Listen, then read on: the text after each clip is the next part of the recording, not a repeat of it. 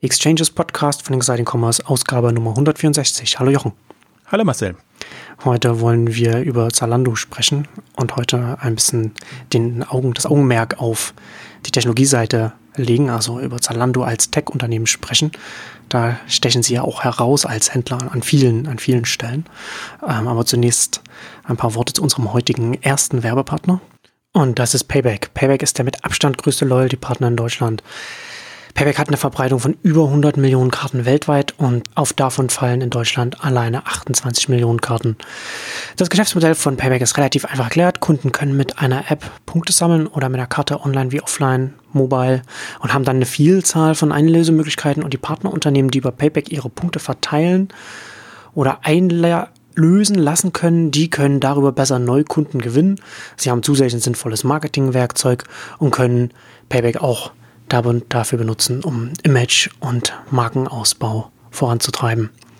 Es macht also für beide Seiten viel Sinn. Für die Endkunden gibt es verschiedene Möglichkeiten, die Punkte dann einzulösen. Einladungen, Promotions, exklusive Services für Payback-Kunden.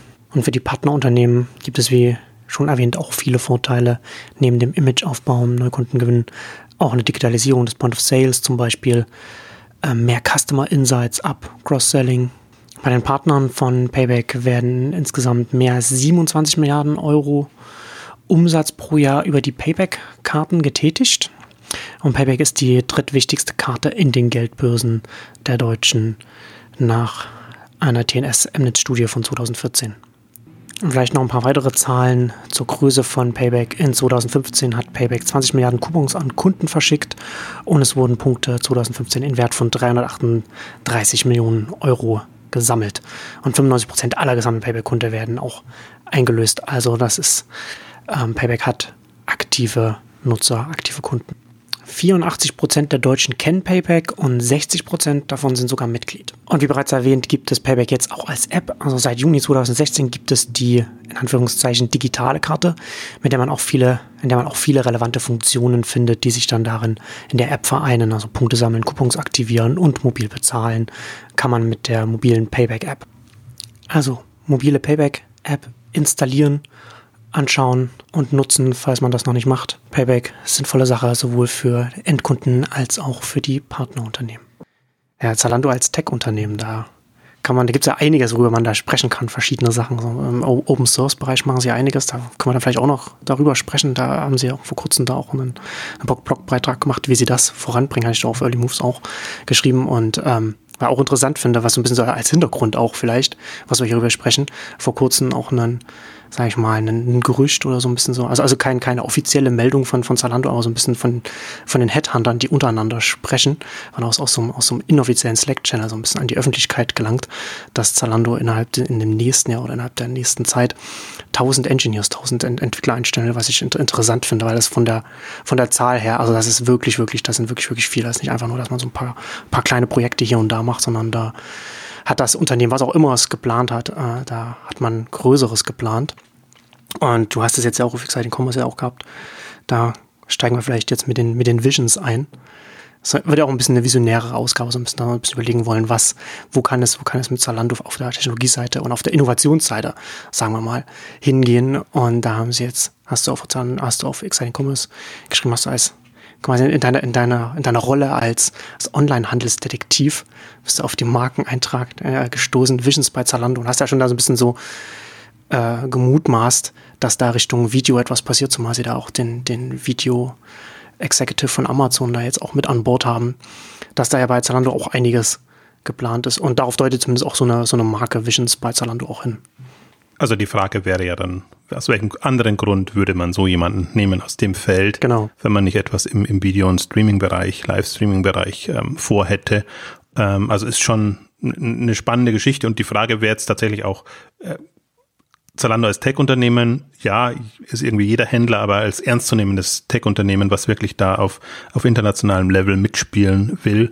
Und das ist ja immer noch ein bisschen was, was man vielleicht einem Zalando oder auch einem deutschen Unternehmen nicht so abnimmt, also wo Zalando auch extrem arbeitet dran, dass dieses Verständnis ähm, da ist. Also zwar nicht in der Modeszene oder in der Online-Welt, sondern wirklich bei den Tech-Leuten. Also dass sie wirklich auch hochkarätige Leute ähm, da an Bord holen können und anziehen können. Das haben sie ja erstmals durchexerziert mit, mit Eric Baumann, der ja quasi so für das Thema Radical Agility steht und wo sie das PR-seitig ja voll durchinszeniert haben, sowohl die Person als jemand, der Leute anzieht, als jetzt auch den anderen revolutionären, spektakulären Ansatz, äh, Projekte anzugehen und zu entwickeln, also mit sehr hohen Freiheitsgraden und, und, und sehr, ja, autonom nennen sie es dann, äh, ähm, ähm, Dinge voranzutreiben im Rahmen eines Gesamtkonstrukts. Ähm, und jetzt sieht man ja, dass, dass sie äh, den äh, Jim Freeman nennt er sich oder heißt er, ist jetzt in der allgemeinen Szene nicht so bekannt, sicherlich, aber in dem, in dem Videostreaming-Bereich ähm, dann doch jemand, der ähm, sehr verantwortungsvoll in dem Bereich äh, bei Amazon gearbeitet hat, also ja. Amazon Instant Video. Und das ist schon interessant jetzt also wir machen eine spekulative Ausgabe heute. Also man weiß es nicht und auch Visions ist jetzt als Marke eingetragen, ähm, aber sie haben Re eine Imagine-Marke, fällt mir jetzt gerade der, der genaue Begriff nicht ein. Also sie haben noch eine, eine andere Marke äh, reserviert, die sie dann aber eher so für ihre äh, Veranstaltungen ähm, nutzen, schon einmal genutzt haben jetzt. Ähm, aber das passt eben ganz gut zusammen. Also wenn man sagt, das ist jetzt so eine visuell orientierte, auch die hm. Domains sind entsprechend ähm, reserviert, also zumindest Visions Berlin und also .com und .de so gibt's nicht, also die, sie sind anderweitig äh, ähm, belagert, ähm, aber deutet halt doch darauf hin, äh, dass, dass das Thema eine, eine Rolle spielen könnte. Und für mich auch macht es auch deshalb Sinn, ähm, weil man eben sehr natürlich Richtung Amazon gucken kann. Und ähm, ich habe das ja, und wir haben es auch hier in den Exchanges besprochen, ähm, vergleichsweise hochgespielt, das Thema ähm, Style Code Live Show. Ja in der Branche keinen so großen Anklang gefunden, wie diese ganzen Themen immer keinen Anklang finden. Ähm, aber für mich schon bemerkenswert, wie Amazon jetzt so fast ein komplettes Jahr durchhält mit seiner täglichen Modeshow, ähm, die sehr interaktiv macht, die, wo man sieht, ähm, und das ist quasi Vorlage für Zalando, wo man alles reinbringt an, Market, äh, an Marken, an Stars, an Multiplikatoren, Influencer oder wie auch immer es schön heißt, ähm, also das, da ist Amazon wirklich eine, eine Inspirationsquelle jetzt in dem Bereich und ähm, das wird oder kann man so als direkte Verkaufsshow sehen, ähm, muss man aber nicht. Also ich habe hab, gerade am Anfang hatte ich ja auch immer darauf hingewiesen, manche Produkte waren nicht so bestellbar oder oder es, es war jetzt nicht so, wie man sich eine klassische Teleshopping-Show vorstellt. Ja. Man sagt, da müssen einfach die Bestände da sein und das muss klappen. Und ähm, aber das ist faszinierend, da ist es mehr aus dem, was die an am Programm machen. Also wirklich so die Themen setzen, die die, die Leute einsetzen und natürlich dann von Schminktipps bis zu ähm, Styling-Tipps, äh, Handtaschentrends und was es alles gibt. Also das ganze Spektrum haben und das mit zwei oder mehreren äh, durchgehenden Moderatoren, Präsentatoren mhm.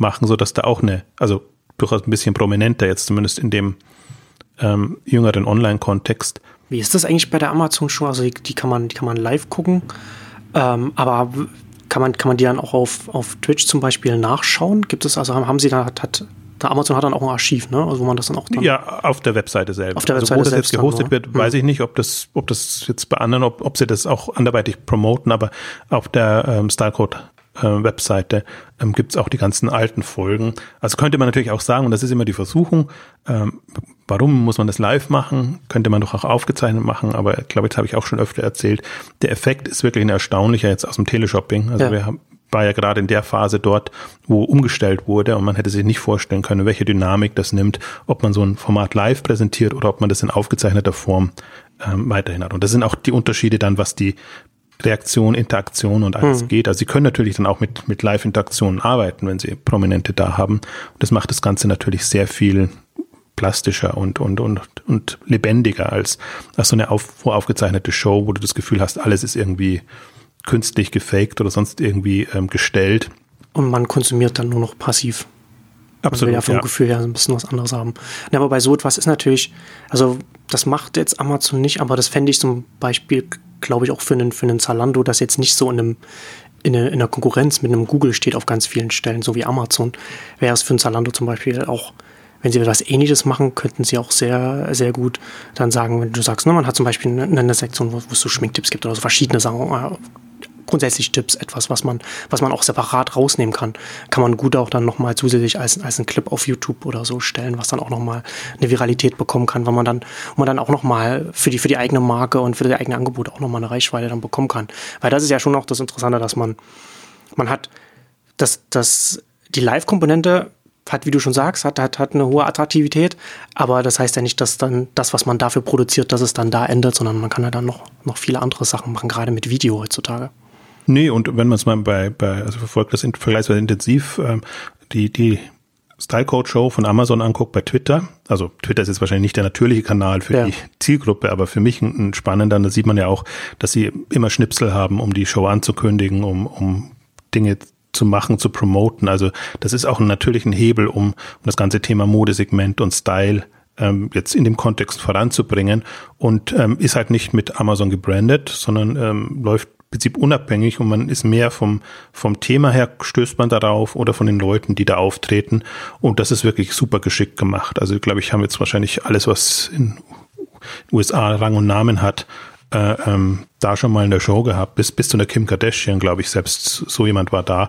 Ähm, also das, das, die, die dann für eine extreme Verbreitung sorgen können. Und ähm, das ist die, die eine Geschichte. Und ich glaube aber, ähm, Video ist ja immer so ein zweischneidiges Feld. Natürlich Beweg Bewegtbild an sich, das ist jetzt auch nichts Neues und Spektakuläres, sondern was ich spannend finde jetzt in dem Kontext, sich zumindest mal zu überlegen, was bedeutet Livestreaming in so einem Segment. Also gerade wo, wo ein Zalando ähnlich eigentlich wie Amazon ja mehr dazu rübergeht, Dienstleister zu werden für Anbieter jeglicher Form und, und Leute da einzubinden. Und dann kann man sich natürlich schon schöne ähm, ja, Laufstegshows überlegen. Man kann sich ähm, gerade mit Bread and Butter, deswegen hatte ich das auch als Video mit eingebunden, jetzt die Zusammenfassung ähm, bei dem Beitrag, kann sich überlegen, wie kann man da besser interagieren, andere Formate entwickeln für spezielle Marken für ja. Zalando an sich, aber es muss auch nicht immer so verkaufsorientiert sein, wenn man das entsprechend vermarktet bekommt.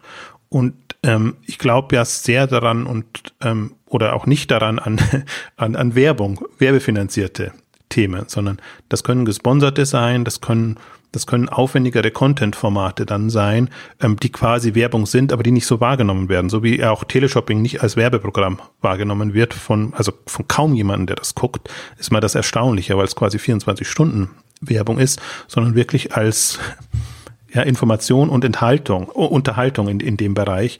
Und ich glaube, so muss man sich auch so ein bisschen vorstellen, oder stelle ich mir das vor, wenn ich mir überlege, hm, welche Richtung könnte jemand wie Zalando gehen? Ähm, dass man nicht in den bekannten TV- und Werbeformaten denkt, sondern sich wirklich überlegt, welche Möglichkeiten bietet eigentlich jetzt eine, eine Online-Welt, auch eine mobile Online-Welt muss man natürlich immer ähm, überlegen. Und ich finde, Twitch ist schon ein gutes, gutes Beispiel, weil man, weil man jetzt jenseits eines YouTubes, was zwar auch ein bisschen live hat, aber was noch sehr voraufgezeichnet ist, einfach diese ganze Interaktionswelt mitbekommt. Und das ist ja. eine komplett andere Darbietung von Live-Veranstaltungen und die haben das jetzt erweitert im Bereich Kreative, damit meinen sie Musiker, damit meinen sie eher so Leute, die einfach auch mehr oder weniger Live-Events kreieren können. Ähm, können auch Bastler sein. Also kreatives Feld ist, ist, ist weit da bei, bei, Twitch. Ähm, also es sind, das ist jetzt auch schon über ein Jahr her, dass sie das ähm, etabliert haben bei Amazon und angekündigt haben. Ähm, ich habe nochmal geguckt, ob jetzt ich hatte irgendwie eine Erinnerung, dass es eine, kürzlich eine Ankündigung gab, dass Twitch irgendwie rausgeht aus seiner Spiele-Ecke, sag ich jetzt mal, Gaming-Plattform, ähm, habe es aber dann so nicht gefunden. Also ähm, ich habe das Gefühl, es gab da Ankündigungen. Es macht ja auch Sinn für, für Amazon jetzt ähm, diese ganze, ja, das ist ja eine zweite, fast dritte Säule von, von Video, was sie haben. Wenn man sagt, das, das klassische Video mit den aufgezeichneten Formaten, dann das Streaming-Video und, und jetzt dann eben noch das, das interaktive Video in dem Bereich. Und ich kann mir halt vorstellen, dass jemand, der jetzt aus dem Bereich Mode, Fashion, Style kommt, ähm, das nochmal komplett anders aufziehen würde, hm. ähm, wenn er die Möglichkeit hat. Und jetzt kann man natürlich immer sagen, und das ist bei allen Händlern so, ja, es gibt jetzt wirklich genügend Videoplattformen und ihr müsst euch eigentlich mehr um den Content kümmern und dann äh, ähm, könnt ja. ihr das überall platzieren. Aber das ist natürlich, das ist ja immer das, was ich auch beklage. Man, man nutzt immer als Händler das, was da ist und zwängt sich dann in dieses Korsett rein, ohne zu überlegen, was würde ich denn machen, wenn ich könnte, wie ich wollte und was ja. brauche ich dann dafür. Also gerade, ne, YouTube hat man natürlich die Reichweite und da kann man einiges, kann man einiges damit machen, aber gerade Twitch ist ein schönes Beispiel dafür, wie auch eine Plattform groß werden kann, indem sie speziell sich auch auf, auf die Bedürfnisse einer Community einschießt. Ne, also da ist die, das Livestreaming von von Spielen, von, von Computerspielen, die man dann, die man dann verfolgen kann und so weiter. Egal wie, wie eigenartig wir jetzt das in unserem Alter und wahrscheinlich die Hörer das finden, das ist ja, das ist ja sehr populär, gerade bei Jüngern, bei Teenagern und, und Anfang 20 Jahren und viel, also Computerspielern. Und da kann schon etwas groß werden, wo man dann, wo du es schon angedeutet hast, dass in, in YouTube ist natürlich da merkt man schon im Vergleich zwischen YouTube und, und, und, Twitch merkt man schon, dass auch wenn eine Plattform groß ist, man, man, man merkt ähm, dem ganzen, dem ganzen Konstrukt schon immer an, wo es herkommt. Ne? Und wenn und, und YouTube kommt eben aus aus einer Zeit, wo man wo man Sachen aufgezeichnet hat und wo man also wo man quasi nur kurze Clips hochgeladen hat, die man dann angucken konnte. Und da, und von da kommt die Plattform. Und da gibt's natürlich mittlerweile, wie du schon sagst, äh, man kann da auch live machen bei, bei YouTube, aber das ist alles nachträglich dann noch äh, auf zur Plattform noch dazugebaut worden. Und Twitch ist von Anfang an eine Live-Plattform gewesen, wo man dann auch nochmal andere, andere Interaktionsmöglichkeiten von Anfang an hat und wo das alles anders, anders integriert ist.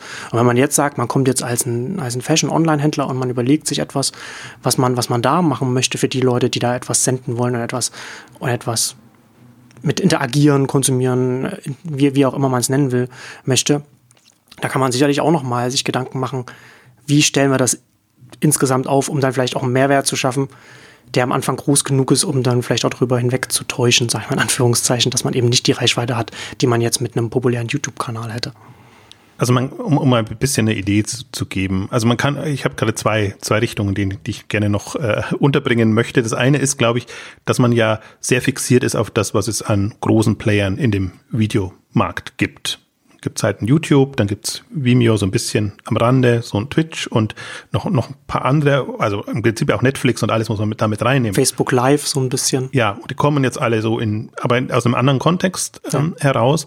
Und ich erwarte jetzt nicht, ähm, dass ein Zalando das von Grund auf entwickelt, sondern das Spannende wird ja sein, es gibt wahrscheinlich Dutzende von, von Video-Streaming-Plattformen, sondern jemanden zu haben, der das einschätzen kann. Was nimmt man dazu, wo beteiligt man sich, was kauft man?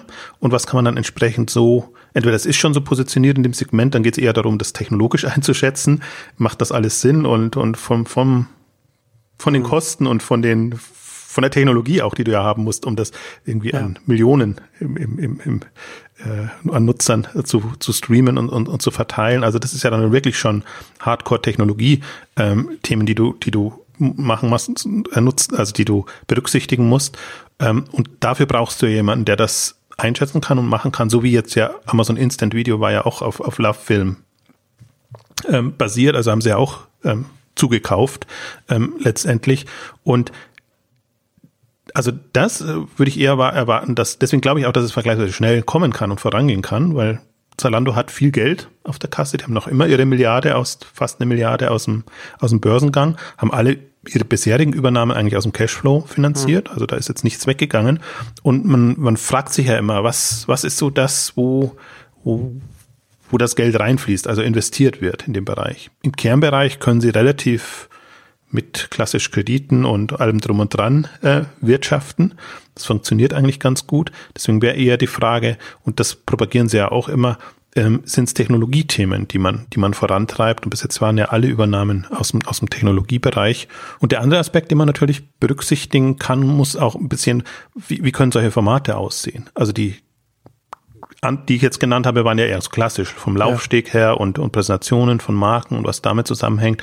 Aber es gab ja auch eine Welle, wo das ganze Thema ähm, Party-Shopping wieder da war. Und hm. äh, ich komme auch drauf, weil vielleicht sollten wir kurz auch noch auf die Hack Week eingehen, jetzt auch schon zum fünften Mal schon quasi eine Woche vor Weihnachten stattfand, wo Zalando sich ja auf der Technologieseite nur mit ja, einerseits verrückten Ideen, aber man hat dann in der Zusammenfassung schon auch gesehen, durchaus auch schon mit Feldern befasst, die potenziell relevant sein können für, für Zalando und da war auch so ein Party-Shopping-Thema ähm, dabei. Ähm, und das in Video umgesetzt ist natürlich, also ist ein bisschen aufwendiger und man kann es nicht so klassisch machen, aber dass man Leute zusammenbringt, die für ein spezielles Thema Interesse haben und denen dann Angebote macht, ist jetzt mal die plumpste Variante. Man kann es auch als, als ja, in dem ganzen äh, Influencer- äh, Bereich ähm, dann auch sehen, was auch immer sich man dann überlegt. Ich glaube auch, dass wenn man es, wenn man eine eigene Plattform betreibt, ähm, kann und wird man das größer sehen und dann wird man sich überlegen, wie kann ich jetzt Formate entwickeln, die, die vielleicht auch von sich aus florieren können und dann muss ich nicht alles vorgeben. Also ich glaube, das ist das die Chance, dann wenn man wenn man Video als Plattform denkt, muss man es nicht Video als Programmmacher denken und alles muss selber ähm, gemacht haben, sondern muss im Prinzip die, die Formate und die Möglichkeiten zur Verfügung stellen und dann mhm. hoffen, ähm, dass es die Leute nutzen. Äh, ähm, andere sind damit auf die Nase gefallen. Wir haben ja auch eine Ausgabe, wir haben ja schon mal eine Videoausgabe äh, gemacht, da haben wir Google Helpouts drin gehabt und äh, ja. andere Themen. Und darum ist es ja wieder sehr, sehr ruhig geworden. Fühlt sich wie prähistorisch an jetzt mittlerweile. Ja, das äh, Thema. Mhm. Ja, aber genau, äh, weil auch nichts draus geworden ist oder weil, ja. die Explosion ja nicht, nicht kommt, ähm, weil, also da muss man, muss man so ein bisschen Google ankreiden, weil, weil Google das nicht, Google steht nicht dafür und bekommt das nicht von sich aus in den Griff. Also YouTube natürlich, weil ja. sie es übernommen haben, weil das schon funktioniert hat, aber so ein Google Helpout, was eigentlich von den Hangouts gedacht sehr schöne ähm, Variante ist, um Beratung und, und, und solche Dinge zu machen, ähm, ist jetzt nicht so explodiert. Und ich glaube, in einem anderen Kontext kann das natürlich besser funktionieren. Also man kann dann von, von, äh, von Styling-Beratung, also wenn ich jetzt von Zalando her denke, da fallen mir ein, ein Dutzend oder mehr hm. Anwendungsfelder, Anwendung, an, Gebiete an, wo ich jetzt Massen Events und, und, und Shows habe, also Shows, die sich an viele wenden, aber jetzt auch zu eins zu eins und was auch immer dann Videostreaming sein könnte. Und das ist ja, ich fand es insofern interessant jetzt für mich, weil ich jetzt mir dachte, okay, dann lass uns mal überlegen, wenn jetzt äh, angenommen 2017 wird jetzt nicht das äh, AI-Bot oder was auch immer ja, sondern die brauchen noch ein bisschen, bis, bis sie wirklich da relevant werden. Aber warum könnte nicht Video oder Live-Video-Streaming ähm, Thema werden? Auch das ist im Prinzip virulent, also überall. Twitter hat jetzt seine, seine Live-Shows ähm, versucht sich so quasi als Live-Medium zu etablieren, aber sehr klassisch, eher so, so wie TV, halt dann auf, auf mit, Twitter-Stream. Ähm, Facebook, hast es gesagt, ja ohnehin als, als Thema und im mobilen Kontext sieht man ja, dass das ähm, natürlich eine, eine attraktivere Art und Weise ist, als Texte zu lesen und, und ja. Äh, also deswegen, also auch die ganzen, im Prinzip alle Dienste, die, die früher mal äh, klassisch publiziert haben, Mashable, BuzzFeed, weiß, ist ja eigentlich sehr, sehr videogetrieben. Ähm, unterschätzt man auch mal, aber ich habe jetzt in den USA auch gesehen, ich, mein, ich bin jetzt kein so super Fernsehgucker jetzt gerade, was die Abo-Dienste angeht, aber die haben ja voll die HBO-News-Schiene. Äh, und dann versteht man auch, warum die so eine Relevanz bekommen. Und ähm, das ist halt alles durchaus sehr hochkarätig, aber eben visuell mit Bewegtbild ähm, gemacht. Und da sieht man nur, dass das Thema schon eine Dynamik hat, jetzt nicht wirklich im Fokus steht, weil alle finden es halt ja. jetzt auch nicht wahnsinnig cool. Klar ist Augmented Reality, Virtual Reality und die ganzen Chatbot-Audio-Geschichten sind viel cooler und spannender, um sich da weiterführende Gedanken zu machen. Aber jetzt kurzfristige Relevanz, sage ich jetzt mal, ja, ist schon auf jeden Fall ein, ein, Thema, von dem ich auch glaube, dass es sehr viel interessanter dieses Jahr sein wird als, als AI, was, was so ein, schon noch mehr so ein Moonshot ist, wo man so in, in ein paar Jahren dann wirklich spürbare Produkte, also wirklich Nennenswertes dann äh, sehen wird.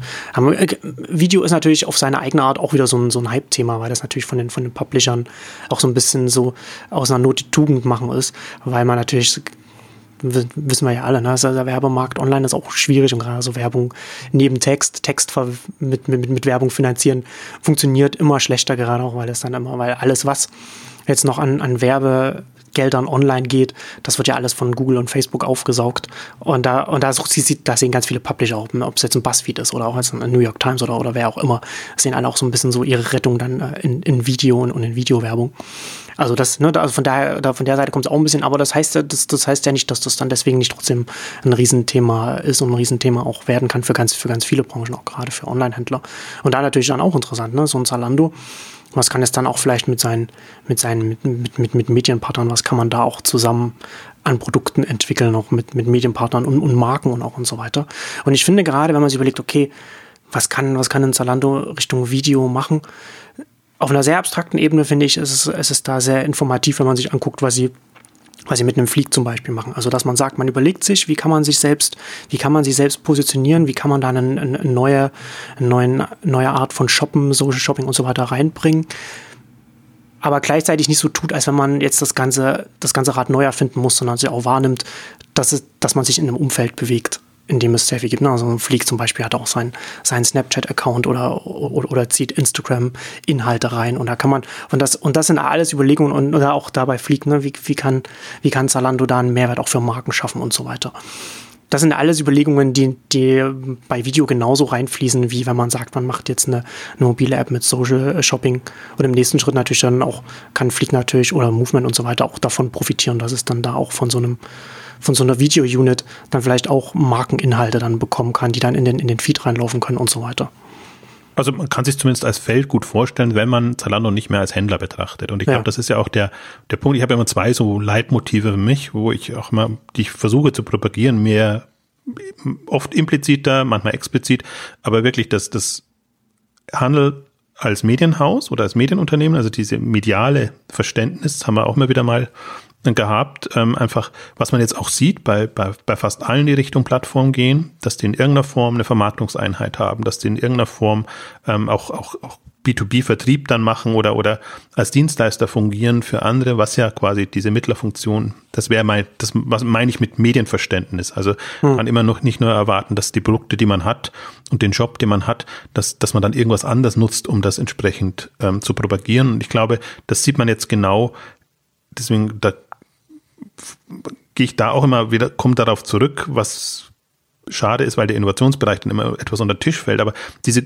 Grundgrößenordnung, die man hat. Und ich glaube, solche Gedanken können sich nur Unternehmen machen, die dann eben schon mal eine Milliarde Umsatz erreicht haben, weil die dann einfach diese Relevanz haben. Das mache ich mir nicht als 10 Millionen und mache mir wahrscheinlich auch noch nicht äh, solche Gedanken, wenn ich 100 Millionen Umsatz habe. Und deswegen auch diese Liste immer mit den jetzt Milliardenunternehmen. Das geht nicht darum, Umsatz des Umsatz wegen, sondern es geht eigentlich darum zu zeigen, da kommt jetzt eine eigene Liga, eine eigene Klasse an Unternehmen, die komplett andere Gedanken sich machen. Und weil es ja immer so darauf hinausläuft, irgendwie alles ist Amazon. Hm. Das ist es bis zu einem gewissen Grad, aber die Dutzend, zwei Dutzend Unternehmen, die jetzt nachgekommen sind, ähm, die müssen sich ähnliche Gedanken machen. Und ähm, das andere ist einfach auch also wegzukommen von diesem, natürlich alle haben als Händler angefangen, aber wegzukommen von dem Verständnis, das ist jetzt ein Handelsunternehmen. Und ich sage ja wieder selbst sagen, äh, Amazon wird jetzt immer gehypt als Technologieunternehmen. Für mich ist es ein Infrastrukturunternehmen. Die bauen die Infrastruktur für den Handel von morgen, wenn man es so, so will. Und wenn man es mal so wahrnimmt, dann muss man das immer auch nicht in diesem ähm, starken ähm, Handelskontext sehen. Also der will jetzt den platt machen oder den anderen platt machen und will jetzt dagegen antreten, ähm, weil im Prinzip das bei den ganzen Plattformspielern eigentlich immer so ist, wir versuchen eine Kernkompetenz zu nehmen, versuchen die anderen zur Verfügung zu stellen und versuchen Erlösströme und Geschäftsmodelle zu entwickeln, sodass das für alle Parteien mehr oder weniger gut funktioniert. Natürlich ist tendenziell der Plattformbetreiber am stärkeren Hebel und, und versucht da das durchzudrücken. Ähm, aber selbst wenn es nicht die etablierten sind, kommen ja andere nach, die das nutzen und sich darauf einstellen und dann davon eben ähm, profitieren. Und ähnlich würde ich das jetzt auch vom Verständnis her bei, bei Zalando sehen und muss halt auch sagen, wir sind jetzt immer noch im zweiten Jahr eigentlich, was die Umstellung angeht. Also im März 2014 war im Prinzip die große Ankündigung und dann ging es relativ flott voran. Ähm, äh, Entschuldigung, 2015 ähm, nach dem Börsengang. Und jetzt haben wir 2017. Ähm, also das ist schon sehr flott vorangegangen. Ich verstehe auch jeden, der jetzt immer, also als Schuhhändler wird, wird man Zalando wohl nicht mehr wahrnehmen, aber der Zalando in erster Linie als, als Händler ähm, wahrnimmt.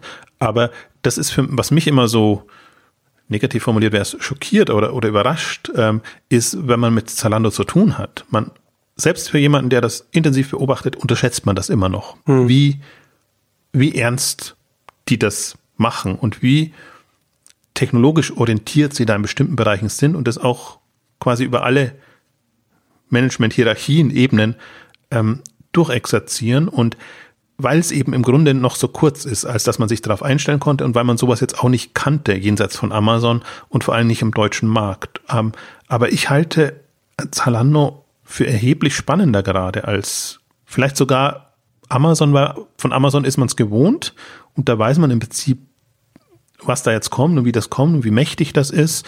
Ähm, und wenn ich mir jetzt ein Zalando angucke und ich versuche dann immer Zalando zu vergleichen mit, mit Rocket oder mit anderen, wo man sieht, wie, wie Rocket nachgelassen hat in dem ganzen Bereich und, ja. und wie, wie bei Zalando plötzlich eine Ernsthaftigkeit im, also Berliner Player als Technologie-Player, wie ernst man einen Zalando nehmen kann und das fällt mir selbst da tue ich mich schwer, also selbst wenn ich den mit, mit Soundcloud und mit anderen oder so vergleiche. So, so Zalando ist die, ist die deutsche Ausnahmeerscheinung, das muss man einfach so festhalten.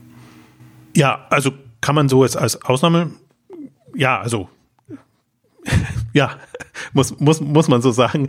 Ähm, ich habe mir dann, ich denke mir dann immer, wenn, wenn ich jetzt, also ich hadere so ein bisschen mit dem Wort Ausnahmeerscheinung, weil ich mir denke, kann das nicht ein Grundmodell sein für das Thema, aber man sieht halt dann auch, wie viele Voraussetzungen gegeben sein müssen, Größenordnung, Einstellung, auch, auch wirklich jetzt, wenn das nicht in-house getrieben ist. Und natürlich kann ein Management, das Mitte 30 ist, kann andere Prioritäten setzen und sagen, machen als, als ein Management das 50 oder, oder, oder, oder drüber, weil, weil einfach die, die Nähe nicht da ist und das Verständnis nicht da ist, auch im Prinzip die, die, die, die, die Zukunftsperspektive jetzt, was, was passiert in, in fünf, zehn, zwanzig Jahren? Und das ist ja durchaus was, ich meine, das wird zum Teil auch erzählt, damit einfach äh, äh das PR-seitig gespielt werden kann. Aber jetzt, wenn man mal wirklich sagt, jetzt die Dynamik, die Zalando mitbekommen hat, mit, wir starten 2008 und es gab gerade mal ein iPhone und sehen einfach, da kommt parallel quasi eine komplett andere Welt, die uns ja am, am komplett falschen Fuß trifft. Hm dann hat man das da einmal schon miterlebt und denkt nicht, dass man da so das so ernsthaft miterleben müsste, jetzt gerade bei der Dynamik, die, die, die Zalando entwickelt hat. Aber dann sieht man ja schon quasi in der Etablierung des Unternehmens, in den zehn Jahren ist man quasi schon disruptionsgefährdet, wenn man jetzt mal so, ja. so formuliert. Dann ist das natürlich eine andere, anderes Verständnis, was eine andere Dynamik zur Folge hat, äh, wo andere immer noch, da sind wir immer noch in der Weckrufphase, also wo, wo man mhm. immer noch verdeutlichen muss, ja, Internet geht nicht weg und selbst wenn immer noch erst 20 Prozent des Umsatzes online sind, ähm, ist da vielleicht doch eine größere Dynamik zu erwarten, als wenn man ja. darauf wartet, dass jetzt äh, diese 80 Prozent so Schritt für Schritt auf 70, auf 60, auf 50 runtergehen. Also das beeindruckt mich sehr und ähm, deswegen ja, Ausnahmeerscheinung einerseits, äh, andererseits ist irgendwie so die Hoffnung da, dass das so eine Grunddynamik da sein könnte. Und ich finde es halt insofern spannend, weil wenn ich mir Rocket im Vergleich angucke, die jetzt unter Common Building Gesichtspunkten, sage ich jetzt mal, höhere Freiheitsgrade hatten oder hätten und ja auch eine auch ein Team aufgebaut hatten, das so getickt hat, hm. aber den Sprung nicht geschafft haben, dass, dass sie wirklich was, was draus machen und dass sie die Leute auch so mit spannenden Projekten beglücken können, dass sie auch dauerhaft bei der Stange bleiben. Das heißt, die haben ja vieles jetzt verloren oder teilweise den, den Einzelunternehmen zur Verfügung gestellt. Also das, die, die Maschine Rocket funktioniert ja in dem Sinne nicht mehr so, so klassisch, sondern das ist jetzt eine Beteiligungsgesellschaft, das wird jetzt so der Weg sein. Hm. Und im Gegenzug eben ein Zalando, wo es genau andersrum ist. Die haben jetzt quasi so für sich in-house eine Maschine schon und die haben ja jetzt schon äh, ähm, Tausend hätte ich jetzt was gesagt, also zumindest über tausend äh, Entwickler in unterschiedlichen Standorten mit unterschiedlichen Themen und, und Schwerpunkten ähm, können das noch aufbauen und, und, und dazu nehmen und haben vor allen Dingen jetzt dieses Mindset. Und das finde ich das, das Spannende, weil das muss man sich ja auch leisten wollen. Das ist ja alles im Prinzip erstmal Overhead. Das ist kurzfristig nicht, nicht verargumentierbar. Das, das, ist, das macht sich unschön in der Gewinn- und Verlustrechnung, wenn du da einen Block eigentlich an, an Personal drin hast, ähm, was dir jetzt nicht direkt Umsatz bringt. Und ähm, das ist, aber, also das ist die eine schwierige Seite. Da haben sie jetzt im Übrigen auch jemanden Neues im, im Bereich Investor Relation PR. bin, bin mal gespannt, waren sie ja ohnehin gut jetzt in 2016, ähm, aber vielleicht erreicht das dann nochmal ein Level, weil das haben sie zum Beispiel jetzt argumentativ noch nicht geschafft, der Börse zu kommunizieren, ja. dass solche Investments gut sind, sondern die können von Visionen schwärmen und ihnen Szenarien aufmachen, ähm, was sie wollen. Am Ende kommt immer wieder die Finanzanalysten und fragen, ja, und die Marge in dem Quartal ist aber ein bisschen unter der im letzten Quartal und Kosten und äh, ähm, die ganzen Geschichten. Also das wird dann im, im Wachstumskontext nicht so wahrgenommen. Und das ist, ist, ist ihre Herausforderung und deswegen finde ich es sehr bemerkenswert, um, um nicht fast schon sagen bewundernswert, ähm, dass sie das so konsequent angehen. Und ich finde halt, das ist jetzt auch ein schönes, großes Thema. Also jetzt hat man ja die ganze Zeit über Mobil, Zalando Mobile gesprochen, was im Prinzip eher Transformation ist. Schon auch, wo finde ich neue Geschäftsfelder, welche, also wie kann ich die Themen mobil spielen als Plattformplayer, haben wir ja auch durchdekliniert, wie so die unterschiedlichen Apps unterschiedliche Akzente setzen und Themen setzen.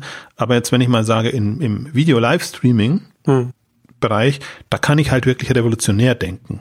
Und da kann ich aber auch also wenn ich mal so eine Plattform habe oder mir eine zugekauft habe, da kann ich auch alles ausprobieren. Wo auch immer, wie auch immer es funktioniert. Und ich bin tatsächlich jetzt mal gespannt und irgendwann müssen sie es ja auch ausweisen oder vielleicht auch nicht. Amazon weist es auch nicht so richtig aus, was so noch äh, klassische Handelsumsätze sind und was schon die neuen Umsätze sind. Die werden jetzt noch nicht so wahnsinnig spektakulär sein.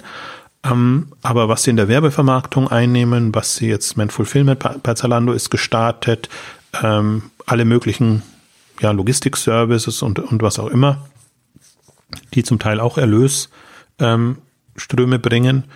Ähm, also irgendwann wird das auch eine Säule sein und vielleicht ist sogar gar nicht schlecht, dass sie damit jetzt schon in Anführungszeichen so früh gestartet sind, weil dann kann es eher eine Relevanz erreichen, als wenn man schon 10 Milliarden Umsatz zum Beispiel hat und dann fängt man sowas an, was er erstmal 10 Millionen macht oder man ja. gerade 100 Millionen macht. Ähm, also vielleicht ist das, ist das taktisch gar nicht so ungeschickt. Da jetzt einfach schon, sagen wir mal, dass man zumindest mal sagen kann, könnte, man hat jetzt ein, zwei, drei, fünf Prozent oder vielleicht kommt Richtung zehn Prozent in dem Segment rein, dann kann man das so ein bisschen besser verargumentieren, dass da ein Geschäftsfeld ist, was nichts mehr mit Handel zu tun hat, aber was eben trotzdem eigentlich sehr lukrative Erlösströme sichert. Und das sind ja im Grunde dann, wenn das mal etabliert ist, hochmarschige äh, Themen, die sie jetzt da angegangen sind. Payment Service haben sie gestartet im, im letzten Jahr oder denken das zumindest an, macht, macht auch Sinn. Also das ist alles, es gab ja diese schöne Meldung auch jetzt, ähm, was, was glaube Ruben Ritter nur so anklingen hat lassen, aber ähm, sie selber, glaube ich, haben nicht von 20 Milliarden gesprochen, so groß wie sie werden wollen, sondern sie haben eher gesagt, so viel Prozent Marktanteil wollen sie erhalten und das wurde dann eben umgerechnet in 20 Milliarden. Aber da sieht man eben auch ähm, im Prinzip, was, was die Denke ist und ja. das ist halt jetzt auch nicht eine, eine reine Online-Denke, sondern das ist eher eine ja, Gesamtmarktdenke. Welches Potenzial hat man da? Und also da, ich habe, ich sehe jetzt keine, ich bin ja, kennt mich ja, ich würde ja genauso äh, rummäkeln, wenn ich jetzt irgendwas äh, sehen würde, was, was, was, was dem widerspricht. Also man sagt, da werden sie auf Hürden stoßen oder das geht nicht, sondern bei, bei Zalando ist eigentlich jetzt genau andersrum, dass man eher sagt, alles smart, irgendwie alles gut. Man findet kaum Angriffspunkte, so wirklich. Also wenn dann, natürlich, man findet immer was, wenn man was, was äh, finden will, jetzt aber im großen, ganzen strategischen ähm, Kontext, die Themen, die Felder, die sie angehen, wie sie es angehen, wie sie es kommunizieren, das ist alles irgendwie sehr rund und baut eins aufs andere auf und vor allen Dingen geht immer schneller, als man denkt. Also mit so einem Thema oder dass man sich so ein Technologiethema jetzt schon antun würde, hätte ich nicht wirklich gedacht. Also ich habe schon gedacht, wenn man jetzt Amazon sieht, wie die im Video, Fashion, mhm. Videobereich machen, habe ich mich schon gefragt, was ist die Antwort von Zalando darauf? Oder von eigentlich jedem anderen ja. im Modebereich. Und nun noch ein paar Worte zu unserem zweiten Werbepartner heute. Heute haben wir wieder Kasper. Kasper, das Unternehmen rund um das Thema Schlaf. Kasper stellt die ideale Matratze für alle her und schickt sie direkt an die Kunden, also ganz ohne Umwege und ohne überzogene Kosten. Wie doch in der letzten Ausgabe schon berichtet, kann man das direkt an den Preisen auch erkennen, wenn man da mal ein bisschen vergleicht, was eine Casper-Matratze im Vergleich zu einer anderen hochwertigen Matratze kostet, die den traditionellen Weg geht. Die preisgekündete Schlafoberfläche von der Casper-Matratze wurde vom hauseigenen Expertenteam entwickelt und designt und sie wird geliefert in einer kleinen praktischen Box, bei der man erstmal denkt, da kann nie im Leben eine Matratze drin sein. Aber falsch gedacht, wenn man es aufmacht, entfaltet sich die Casper-Matratze in ihrer ganzen Pracht. Passend zur Matratze gibt es natürlich auch noch so ein reaktives, doppelschichtiges Kissen, extrem weiche, atmungsaktive Bettwäsche. Also Casper hat sich auf Schlaf eingeschossen und bietet da alles fürs Bett an. Und Casper ist angetreten, um die Matratzenindustrie zu revolutionieren, denn viel zu lange haben traditionelle Händler die Preise für die Matratzen unnötig in die Höhe getrieben und Casper kann die Kosten so gering halten, weil es auf teure Zwischenhändler und Läden verzichtet und die Ersparnisse direkt an die Kunden weiterleitet. Das schlägt sich direkt in den Kosten und den Preisen nieder. Eine Casper-Matratze kriegt man sehr viel günstiger Casper. Eine im Durchschnitt eine hochwertige, qualitativ hochwertige Matratze kostet oftmals weit über 1000 Euro. Eine Casper-Matratze bekommt man hingegen schon für 400 Euro in der Größe von 80 mal 200 Zentimetern.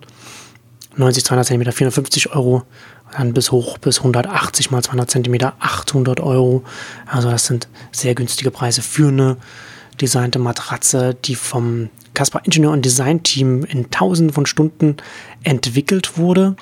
Matratze vereinten Federn des Latex und stützende Memory-Schräume zu einer Schlafoberfläche, also verschiedene Stufen, verschiedene äh, Ebenen, die äh, unterschiedliche Materialien haben und dann zusammen die ideale Matratze ergeben, die nie zu hart und nicht zu weich ist, sondern immer genau richtig.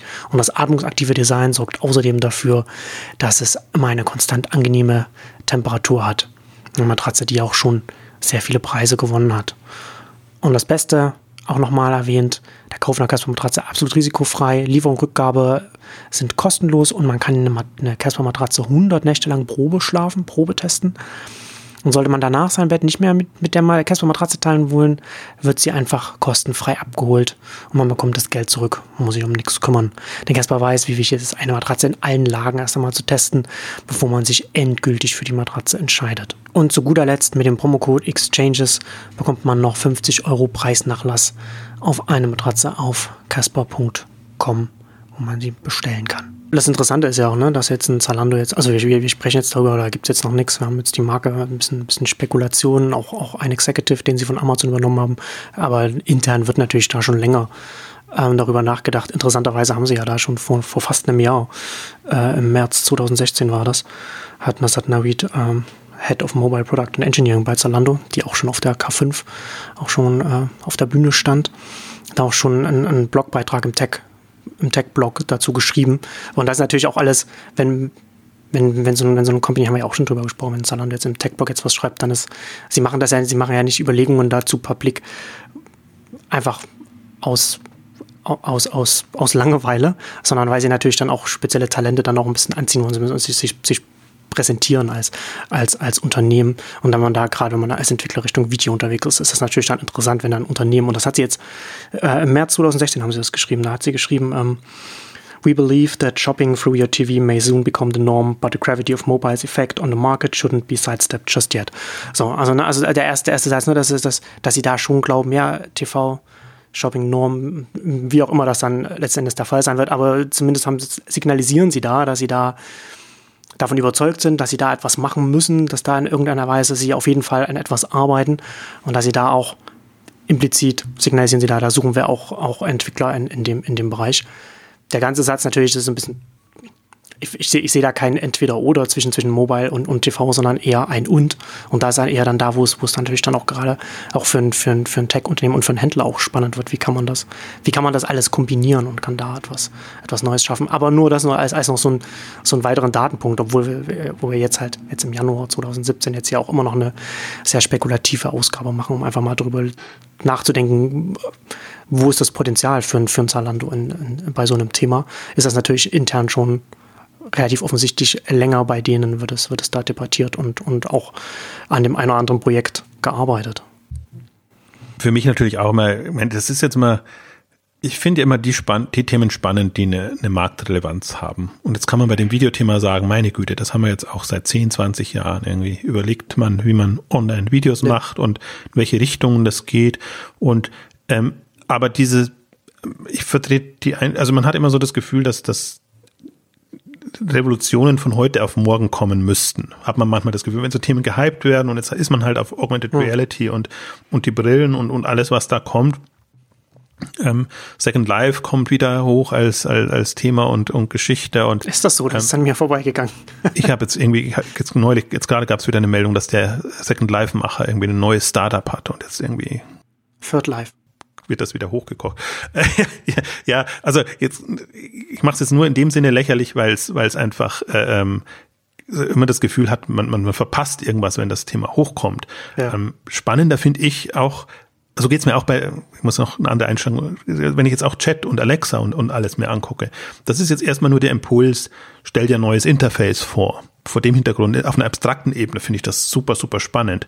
Auf einer konkreten Ebene würde ich sagen, okay, in fünf bis zehn Jahren ähm, wird das spektakulär, vielleicht auch schneller. Also es gab jetzt ein paar so Berichte, die mich sehr beeindruckt haben. Ähm, Google Translate, äh, den, den Transfer mhm. hin von so einem klassischen, wir übersetzen mit Unterstützung der Leute den Text versus jetzt, wie es immer so schön heißt, selbstlernend. Ähm, dass man einfach versucht, da sehr viel schneller voranzukommen. Und da, da sind wohl die Zyklen schon sehr viel schneller, also Dynamiken schneller, weil man natürlich das Selbstlernen kann man natürlich pushen. Ähm, also vielleicht unterschätzt man das dann auch wieder. Ja. Wer weiß, aber die Interfaces sind für mich jetzt auch noch nicht so, dass ich sage, ich kann mir jetzt vorstellen, wie ich über Alexa wirklich vernünftig bestelle. Also ich kann ja. alles Mögliche sagen, aufgrund der Kommunikation, alles hat man eine Vorstellung und das passt schon, aber Perspektive ist spannend. Video hingegen ist jetzt die Infrastruktur da, es ist gelernt, ähm, man sieht den Niedergang TV und, und die klassischen Geschichten, beziehungsweise auch die, die schönen neuen Formate, man sieht die Netflix-Welt, man sieht andere Bereiche und in dem Kontext glaube ich auch technologisch, die Erfahrung ist da. Ähm, das ist ja dann immer die Frage, ne? Also wie, wie weit so ein Thema ist, wie weit sind die zugrunde liegenden Technologien, wie weit ist die Installed Base von den Geräten, die das überhaupt unterstützen können. Das war ja vor zehn, also vor 20 Jahren wäre Video vollkommen irrelevant. Also, ne, also es, es hat ja letztendlich das Video online hat ja erst mit, mit YouTube Mitte der Nullerjahre überhaupt erst Sinn ergeben, sage ich jetzt mal. Ähm, und, die, und jetzt äh, kommen, sind wir ja an einem Punkt, und du hast ja schon, du hast ja schon gesagt, so ganz viele verschiedene Technologien. Also jetzt nicht nur die Breitbandverbreitung, sodass, sodass es auch tatsächlich auch von, von der Internetanbindung überhaupt unterstützt werden kann, dass man auch schönes Video im, im, im in äh, High Definition schauen kann, sondern auch darüber hinaus. Ne? Also ob das jetzt ein Apple TV ist oder, oder ein Fire TV Stick, der relativ günstig äh, Internet Video auf, auf, einen, auf, einen, auf einen Fernseher bringen kann oder, oder auch äh, iPads und, und also Tablets und, und Smartphones sind ja genauso dann auch die Endgeräte, über die das dann, über das dann genutzt wird. Und dass das sich das verbreitet hat und dass dann auch noch, wie du schon sagst, so ein Konsumverhalten sich grundsätzlich verändert. Dass man jetzt mehr YouTube konsumiert, Netflix konsumiert, Amazon Video konsumiert und dass man sowieso schon auf den Geräten Video guckt. Das alles zusammen schafft heute einen ganz anderen Kontext, um heute auch als ein Händler auch ein Videothema anzugehen, als das noch selbst vor drei, vier Jahren noch der Fall gewesen wäre. Also auch jetzt, man, man sieht uns immer nicht, aber wir, wir sehen uns ja, äh, wenn wir Skypen oder, oder FaceTime nutzen oder was auch immer gerade uns, uns wohlgesonnen ist, dass es eine Stunde durchhält. Ähm, ähm, also auch. Da hast du jetzt gerade unser Geheimnis verraten, dass wir gar nicht in, im Studio sitzen, sondern das, was hier. Mensch, das wird auch niemand, niemand mitbekommen. Dabei steht immer so schön drin, Berlin, München, Konferenzschaltung quasi. Stimmt. Ähm, also auch, auch, auch diese Themen, man ist das gewohnt, im Persönlichen jetzt auch mit Leuten äh, per Bildschirm zu kommunizieren und, und das finde ich ja das Spannende, dass man, dass man jetzt alles, also vom Konsumverhalten bis zu interaktiven Formaten, von wenigen Leuten bis zu mehreren Leuten, dass man das ganze Spektrum jetzt eigentlich sieht und auch wahrnehmen kann. Und da, wenn man mal guckt, was sind die Anwendungen, die man da hat, das ist alles noch sehr beschränkt. Und ähm, was ich mal beklage, ja offenbar fehlt die Fantasie das zu machen, sondern es wird dann immer nur nachgeahmt. Entweder das sind vorproduzierte Shows, die dann wie TV oder Werbung aussehen, oder es sind Verkaufsshows, die mehr oder weniger wie, wie, wie Teleshopping aussehen, aber halt gar nicht funktionieren in dem anderen Kontext ähm, im, im, im Online-Bereich.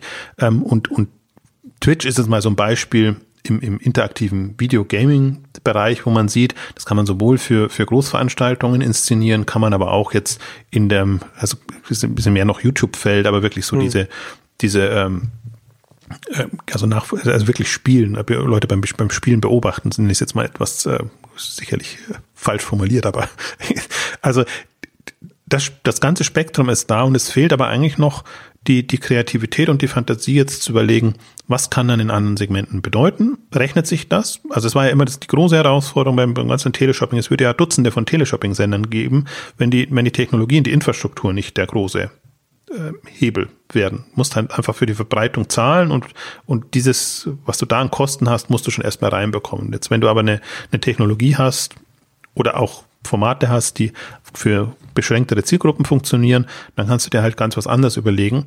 Ist nicht gelernt, weil das im klassischen Handelskontext nicht gelernt ist, im klassischen Medienkontext auch nicht gelernt ist. Ähm, aber im Prinzip, das ist, das ist online. In, in, Im Ganzen, was mal früher mit Web 2.0 begonnen hat, mhm. Social Media etc.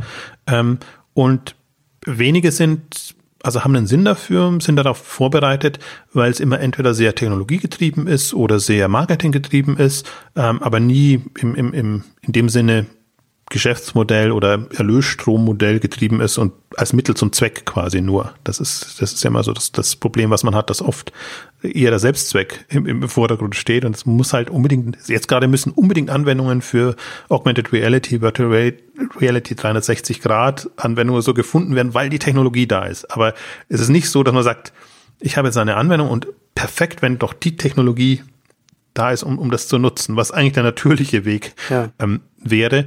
Und ich glaube, in dem Videobereich sind wir soweit. Und ich würde wollte noch einmal vielleicht auch kurz strategisch einordnen, was ich durchaus auch spannend bin an Zalando. Ich habe für mich so drei Dimensionen äh, eigentlich schon seit Anfang an ähm, aufgemacht, die ich für relevant halte, was Innovationsthemen und, und Perspektiven angeht in dem Bereich. Das war immer schon ähm, das ganze Thema Live, hatten wir am Anfang von Exciting Commerce mit Live Shopping Days, mit den impulsgetriebenen, aktionsgetriebenen Angeboten sehr stark gespielt.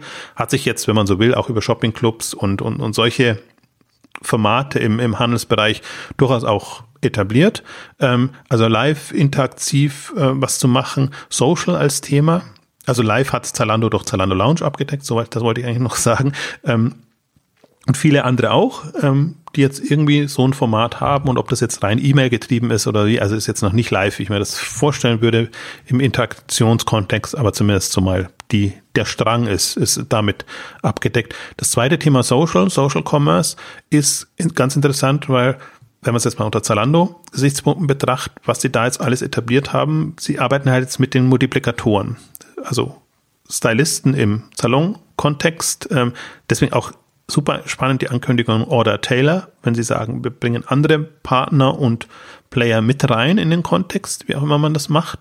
Ähm, und jetzt könnt ihr auch Fleek und andere machen, wo, wo man über, über Multiplikatoren und sie haben ja dieses äh, ähm, Collaborate äh, ähm, was sie, was sie auch anderen zur Verfügung stellen, also wo sie wirklich Leute, ob das jetzt schon Show, schon Social ist oder wie weit man Social denkt, ist was anderes, aber für mich fängt Social da an, wo ich andere Leute einbinde, aktiviere in irgendeiner Form, gar nicht mal unbedingt incentiviere, incentiviere, so muss ich sagen, ähm, hat Zalando sich sehr viel jetzt an, wie soll ich sagen, äh, ähm, also arbeitet daran, sage ich jetzt mal, wegzukommen von diesem, wir sind Händler, ja. Wir sind wir und ihr seid ihr, ähm, hin zu einem integrativeren Ansatz. Und das ist für mich eben auch so ein wichtiger Strang. Ich glaube, man kann in jeder, jedem Strang für sich kann man Innovation bringen und, und, und den Markt voranbringen. Aber die Kür ist natürlich auf allen drei Feldern ähm, präsent zu sein und das dann eventuell auch noch so kombinieren zu können, dass es Sinn macht. Und das dritte Feld ja. war eben von Anfang auch das ganze Visual äh, Video ähm, Thema Videoshopping in dem Bereich. Wir hatten ja auch mal dazu einen, einen Blog und, und das, das ganz gut ähm, dokumentiert in, in, in, in dem Bereich. Und das ist halt jetzt auch, das ist noch ein Strang, der komplett zu kurz kommt. Also visuell fällt durchaus auch rein Bilderdienste und, und Geschichten. Also halt eine andere Ansprache zu haben. Also das, was jetzt mit Pinterest, Instagram und so hochgekommen ist, würde für mich auch da reinfallen und ähm, auch durchaus auch Zalando arbeitet daran oder die haben jetzt das Fashwell sich beteiligt und ähm, Bilderkennung, Bildaufbereitung, Darstellung, ähm, Suche, Navigation in dem Bereich. Also ich sehe das dann schon sehr weit als visueller Aspekt, aber Bewegtbild ist halt nochmal eine andere Dimension in dem Bereich, die einfach auch äh, super Innovationspotenzial bietet und gerade für also nachwachsende Generation auf jeden Fall. Ähm, aber wenn man jetzt mein Lieblingsthema Teleshopping kommt, ich meine, das ist 50 plus. Da ist, äh, das ist super attraktiv im, in der Präsentation, aber die Bestellannahme natürlich über Telefon. Hm. Also jetzt lange Zeit, jetzt erst mit der Zeit kommt wechseln halt die Generationen nach, die keine Scheu haben, das auch online dann zu bestellen und, und zu machen. Aber die, die Attraktivität jetzt, Produkte so und anders präsentiert zu bekommen, und damit ja quasi das, was, was früher Beratung war im, im Kaufhaus oder sonst irgendwo, ähm, zu ersetzen und Formate zu finden. Und ich glaube auch deshalb kommen diese ganzen ähm, YouTube-Stars so hoch. Also es, es, es, es ist ein, im Grunde ist es banal, was die Schminktipp-Shows, die Hairstyling-Shows und, und, und alles.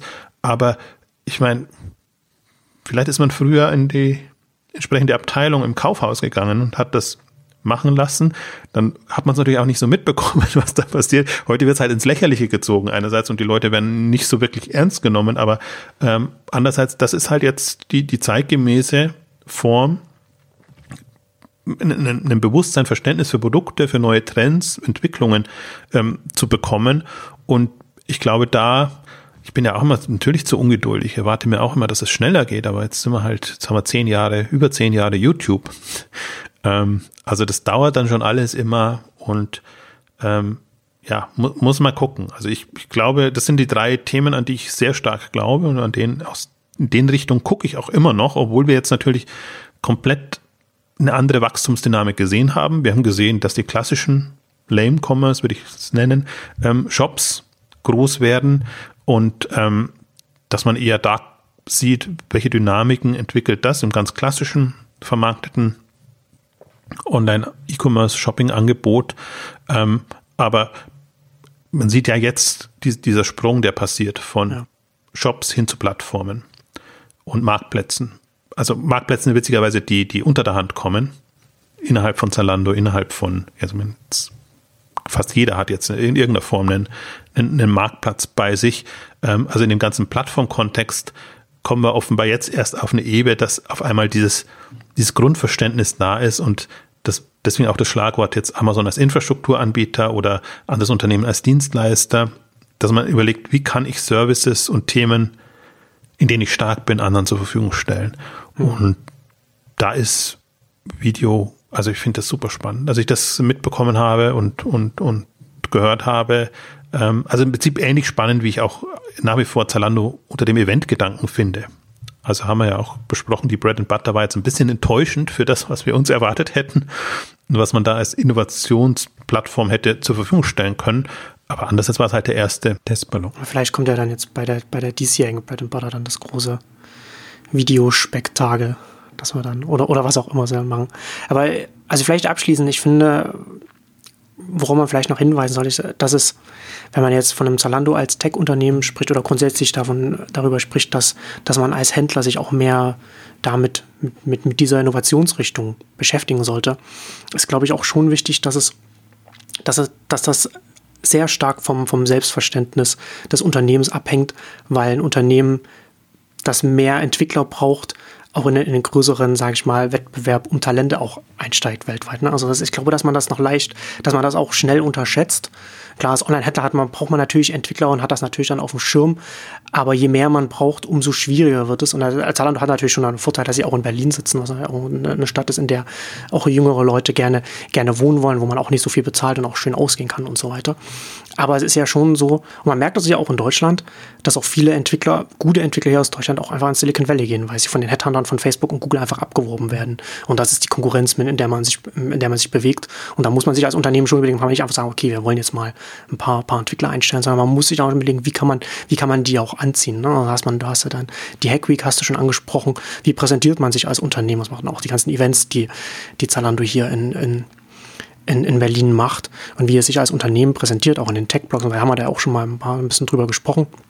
Und dass sie auch ihre Entwickler auch dazu animieren, äh, das, was sie programmieren, auch als Open Source zur Verfügung zu stellen.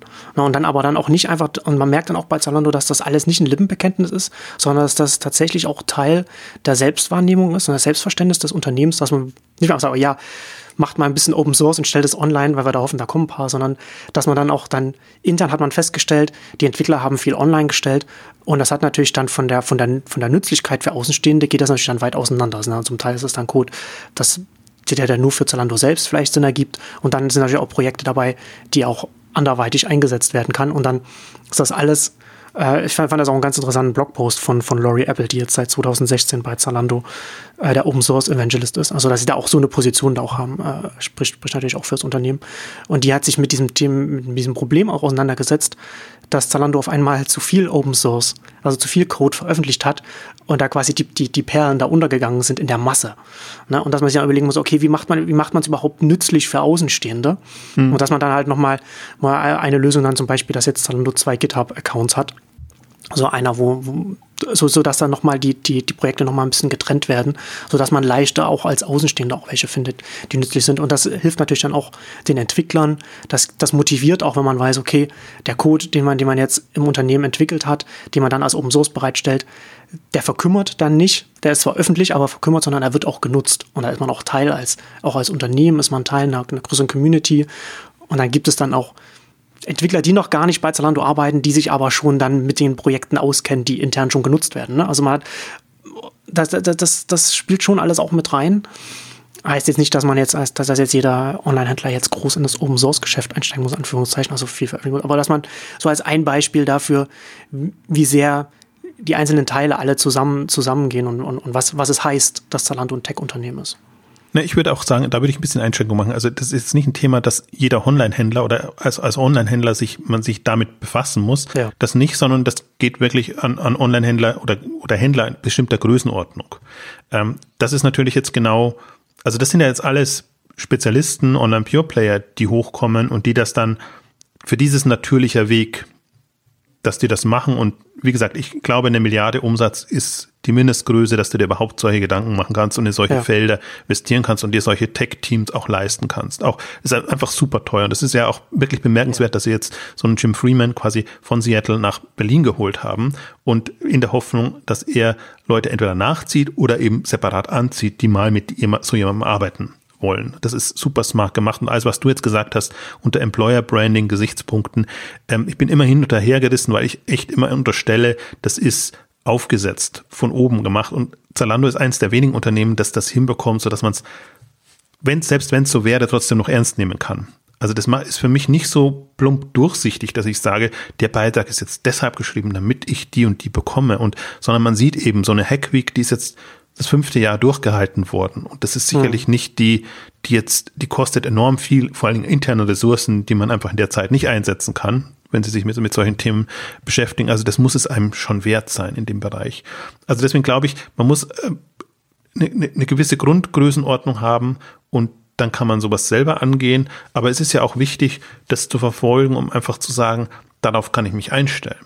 Also das wären alles ja tendenziell Plattformlösungen sein. Das macht keinen Sinn, wenn einer das nur für sich macht und dann wirklich so sehr beschränkt arbeitet. Man kommt in eine gewisse Abhängigkeit rein. Ja, das ist natürlich, da liegt in der Natur der Sache, wenn man sich auf solche Dienste reinlässt, aber man kann das auch, ähm, wenn man von anderen Kompetenzen lebt und darauf wird es ja zunehmend ankommen, dass jeder sein eigenes Profil hat und, und dass man sich gegenseitig komplementär ergänzt und befruchtet. Wenn man natürlich eins zu eins gegeneinander andreht, wird es sehr schwer und ich habe gerade fest, ich habe den Faden verloren, aber wenn ich, wenn ich sage, wer, wer von den Großen könnte noch einsteigen, dann sind das, wären das die etablierten, dann wären das die Mediasaturns, dann wären das die Ottos, die, die klassischen, ähm, die im Prinzip von der, vom Gesamtumsatz her das hätten, also mhm. Milliarde plus, ähm, Im Online-Bereich natürlich nicht. Und das Bittere ist, dass Online nicht so profitabel ist, sodass sie es dann entsprechend ähm, auch verargumentieren können, jetzt da reinzugehen. Also für die wäre das ein Riesensprung und das hat jetzt eigentlich nichts mehr dann mit, mit Transformation zu tun im klassischen Sinne, sondern es wäre wirklich, wir, wir sehen diese Chance und springen da rein.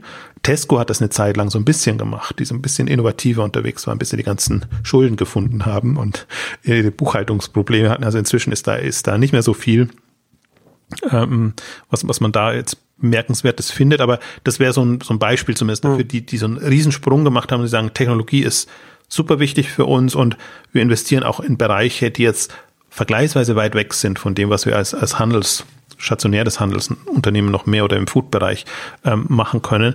Ähm, also das, das ist ja ein bisschen das, was, was die Enttäuschung ausmacht. Also, dass man jetzt warten muss, bis die quasi ganzen neuen Amazon, Zalando, ich hoffe also, dass die, dass ein Asus und, und, und ein netter, Jux netter Porté ähm, aufwachen, die sind noch ein bisschen sehr konventionell unterwegs oder selbst Bon Privé hat jetzt ja seine, seinen großen Inkubator und äh, Accelerator angekündigt mit 80 Millionen, die sie da reinstecken wollen.